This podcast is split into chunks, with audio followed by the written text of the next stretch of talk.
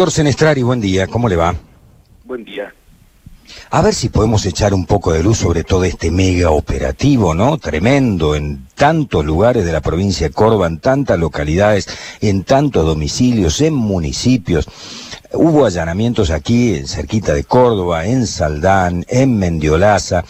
Hubo también en, Jesús María y después se aclaró por administraciones anteriores, pero tengo entendido que la cabecera departamento Colón, digamos, tiene domicilio en la municipalidad y por eso se hicieron allí también, no sé si allanamientos o una investigación, eh, no sé cómo encuadrarlo. ¿Qué, ¿Qué clase de cosas podemos decir para echar un poco de luz con respecto a esta mega causa, doctor? Bueno, mucho detalle no todavía porque aún no ha sido notificado de que se haya levantado el secreto de sumario de la causa. Eh, pero bueno, lo que se hizo fueron alrededor de 90 allanamientos en eh, domicilios particulares, estudios contables, empresas y algunos lugares de administraciones públicas. Eh, el tema es que durante mucho tiempo hubo una banda que se dedicó a robarle a personas vulnerables o a trabajadores de bajos ingresos su clave fiscal, esa clave de identificación que todos tenemos ante AFIP para ver nuestra condición tributaria o para recibir beneficios, como fueron muchos de estos casos.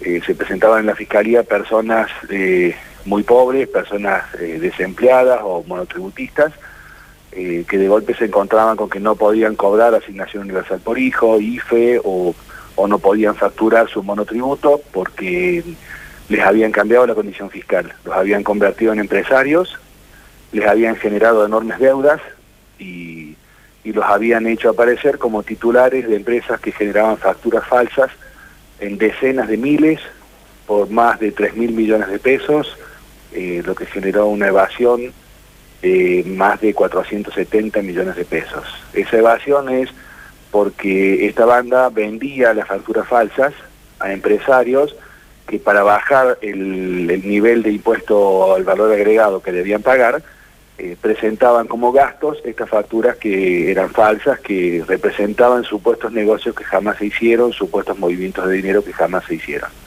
Entonces esto tuvo un daño enorme en forma directa a las personas a las que les quitaron la clave fiscal y un daño difuso gigantesco, estamos hablando de casi 500 millones de pesos, a la sociedad argentina y, esto, por ejemplo, ¿qué, grado de relación puede tener con dos municipios como Mendiolaza o Saldán o con una cooperativa de servicios que nosotros hemos puesto en más de una oportunidad como ejemplo, que es la de Devoto, por ejemplo? Yo sé que eso, eh, la, la, actuación allí fue del fiscal de San Francisco, no suya, tengo entendido, ¿no?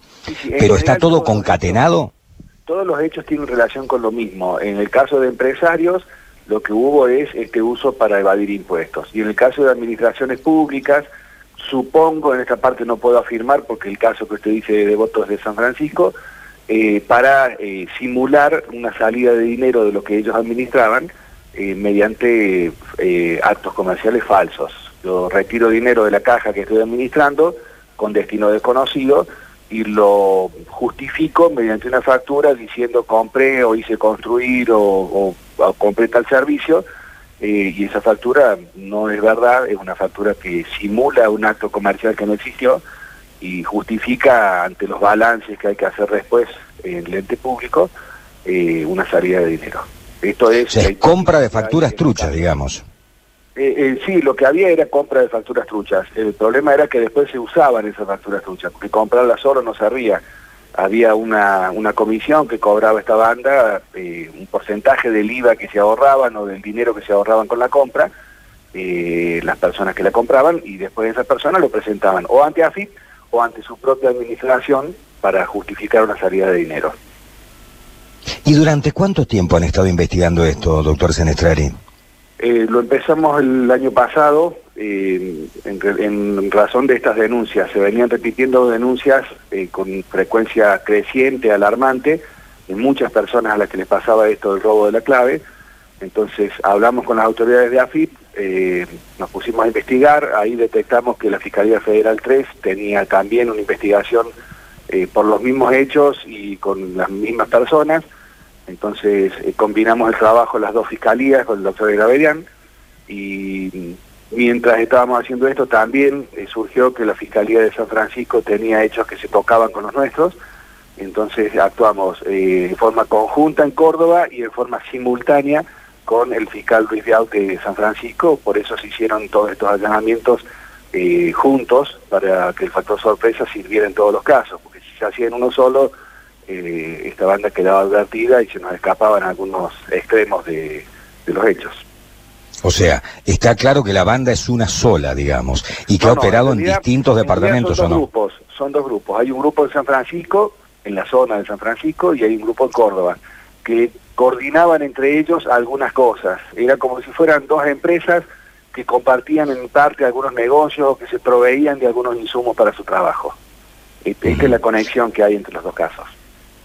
O sea, para que quede claro, habría, habría, lo pongo en potencial, en estos municipios donde sus intendentes han sido imputados en la causa, facturas truchas entregadas por esta banda para justificar retiros de dinero.